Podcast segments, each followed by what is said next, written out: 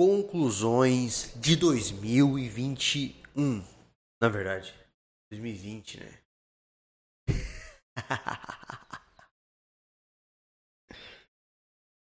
Eu vou parar essa gravação, já errei no início. Não, na verdade não, porque esse ano foi muito doido e nós vamos continuar daqui. Bora! Olá, seja bem-vindo ao podcast do Cientista do Mundo, um dos melhores podcasts do Brasil.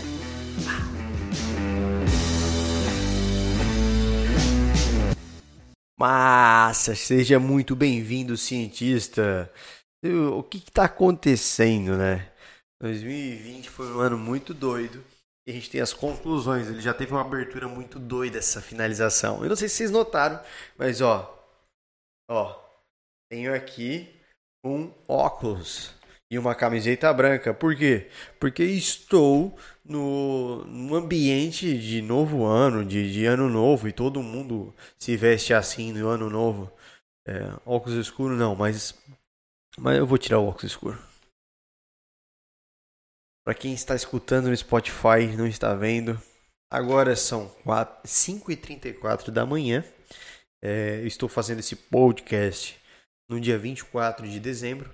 E hoje eu vou gravar aí uma, uma parte dos podcasts que vão aparecer aí já no final do ano e no início do ano. Então seja muito bem-vindo.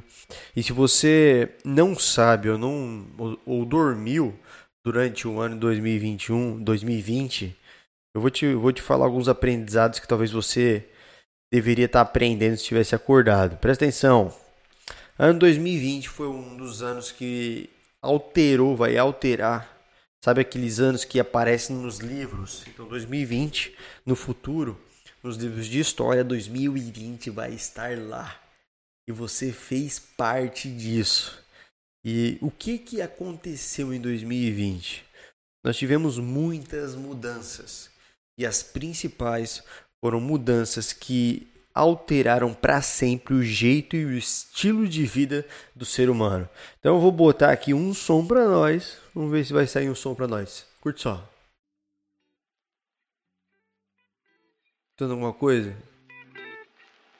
Ó. Olha só. Botando um som assim. Com esse óculos do futuro aqui, ó. Comprei agora há pouco esse óculos, ó. Parece o Alok, olha aí. Bota no comentário, parece o Alok. Ai, caraca, mano. 5 e meia da manhã nós estamos gravando. É muito massa, né? Vamos quebrar tudo. Cara, eu. Deixa eu baixar o som aqui. Eu, esse ano, a gente teve. Eu acho que os principais aprendizados e as principais mudanças no estilo de vida, com certeza, está como no uso da tecnologia com a pandemia e com todas as coisas que estavam acontecendo e a junção desses acontecimentos, já as coisas que já estavam acontecendo, o que, que já estava acontecendo antes da pandemia? Estava acontecendo uma transição. Existe um, um livro que se, que se chama A Gestão do Amanhã. Foi um livro lançado em 2018, conta da transição das empresas analógicas para a área digital. E ela fala basicamente sobre essa, esses dois motores que funcionam. Então, olha só, o planeta todo ele trabalha, ele estava trabalhando com o motor do analógico, que era o, o motor que já estava funcionando, e um motor, um motor menor ali, que é o motor do digital, como se fosse um avião, saca? E aí, o que, que acontece? A transição do analógico pro, pro digital ele não é, não desliga o analógico e, e, e aciona o digital. Não é assim. Como é que funciona? O analógico ele começa a perder força e o digital começa a assumir mais força.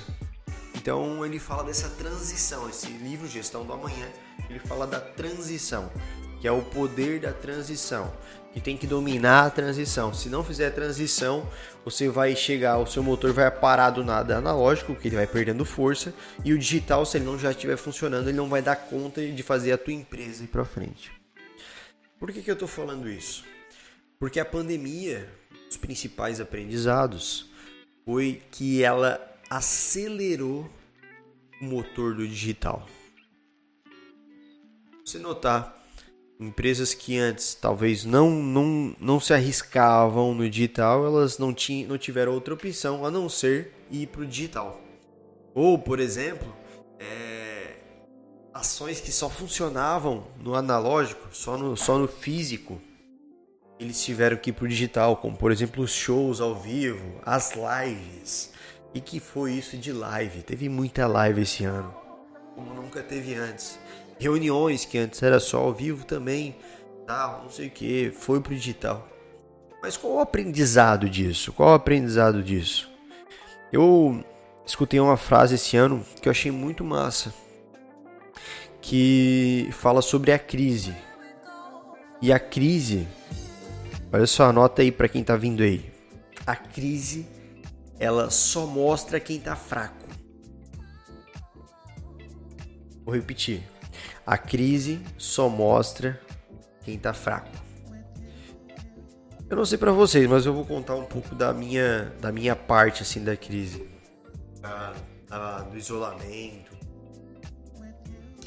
Eu lembro que quando a gente, quando começou o assunto coronavírus, eu, eu particularmente não assisto jornal, eu não gosto muito de ver notícia, então eu, eu tava meio a par mesmo. Já minha esposa, ela curte muito. Curte muito, tá sabendo o que tá acontecendo e tal. E ela já tinha falado pra mim. Só que eu, pra mim, faz. É casca isso, né? Pensar assim, pô, gente morrendo e pra mim tanto faz. E era tanto faz porque eu não, não sabia a dimensão do negócio. E eu lembro que uma vez eu tava na academia e aí a gente simplesmente a academia ia fechar. Falei, pô, mas como assim? Eu gostava muito sério e eu nem imaginava. E aí eu comecei a sentir isso nos nossos negócios. Começou a sentir isso, com o isolamento a gente não teve mais evento, então não teve mais maquiagem.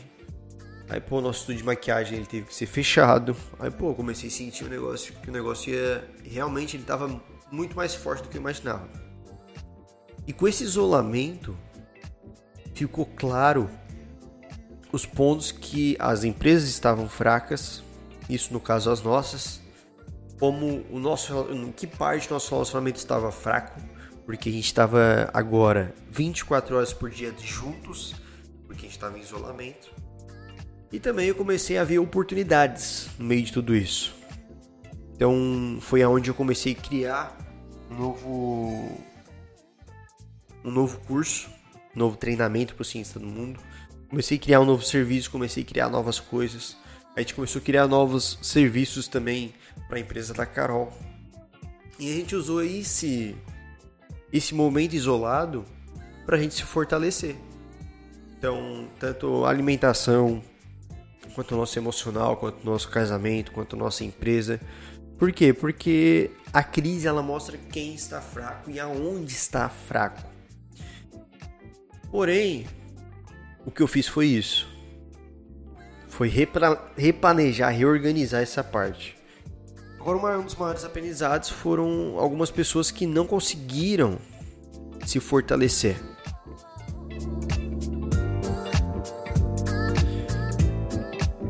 E aí? O que aconteceu? Esse ano foi um dos anos com maior taxa de ansiedade no Brasil. E acredito no mundo. Por quê? Porque as pessoas não sabiam o que ia acontecer no futuro e isso machucou muito a mente delas. Inteligência emocional nunca foi tão procurado profissionais para ajuda na, na organização das emoções, no gerenciamento de emoção. Por quê?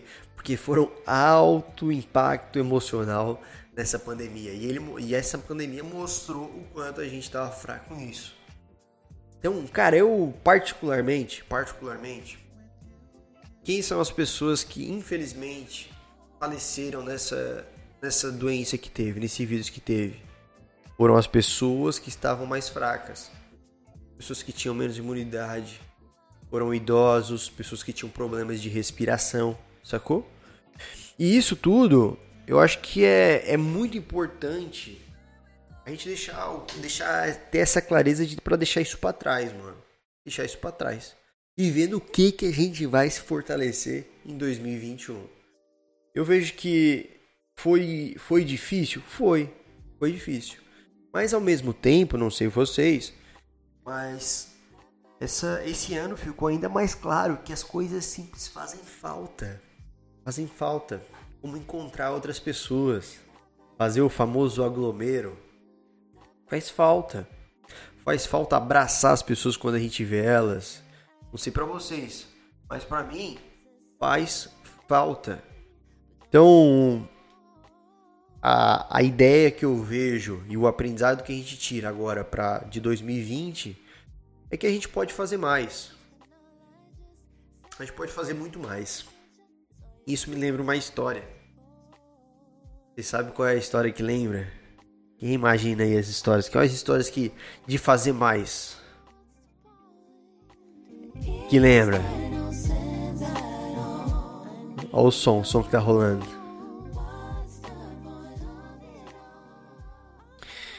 Tem um livro que é sobre um carteiro. Carteiro que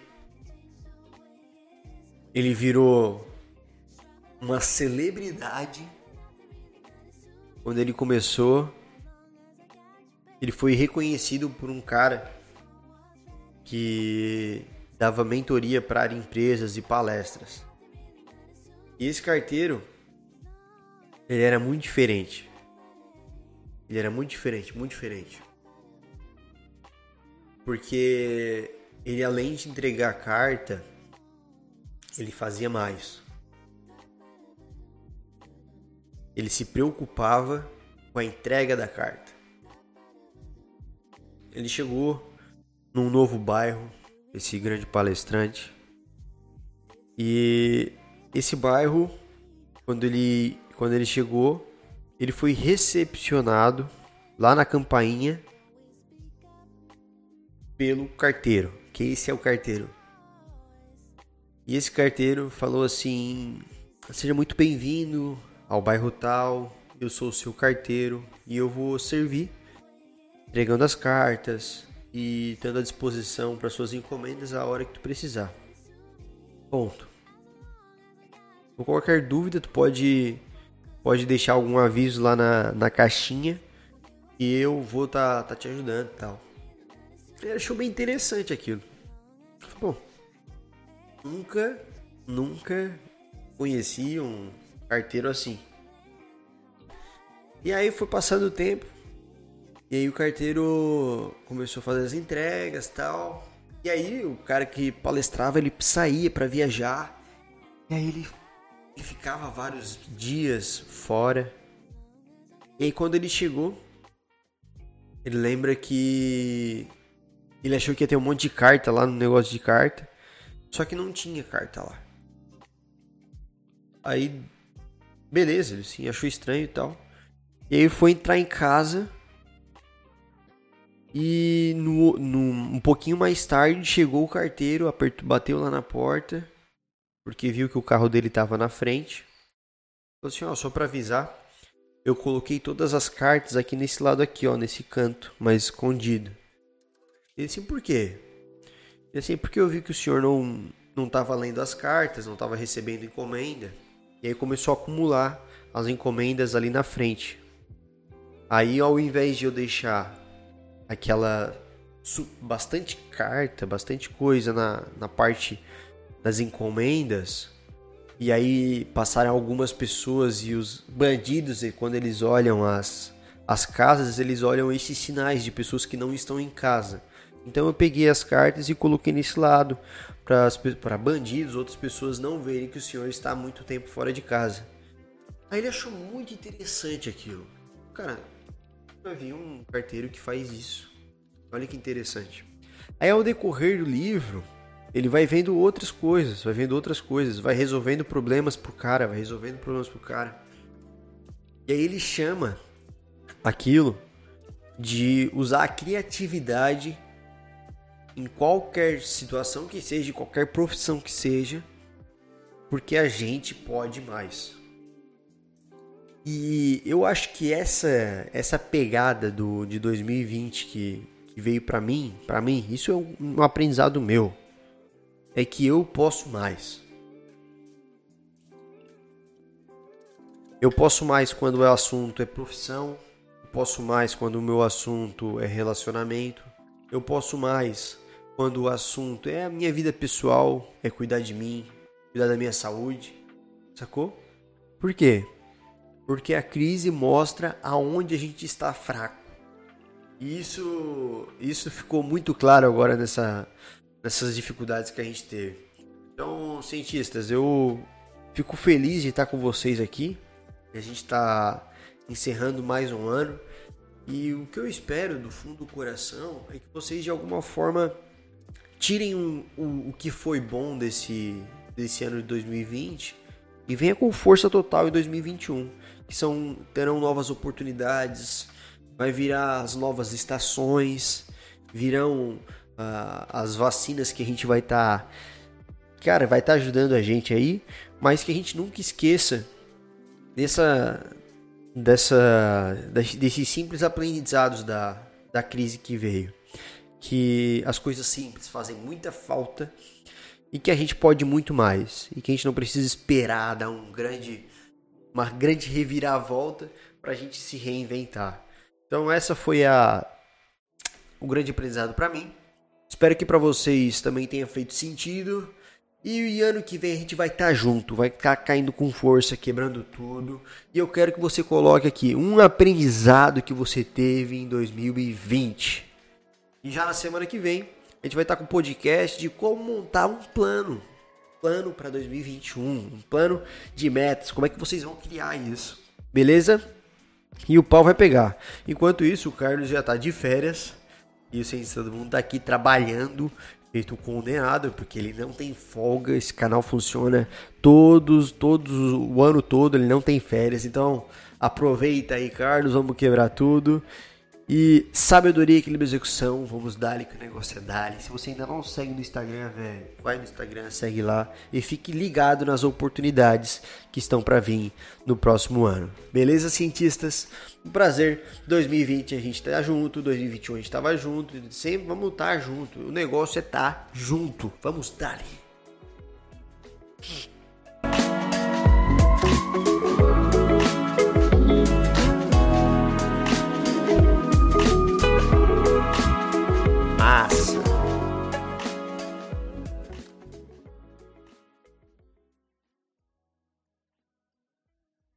Cientista Gold assiste até o final.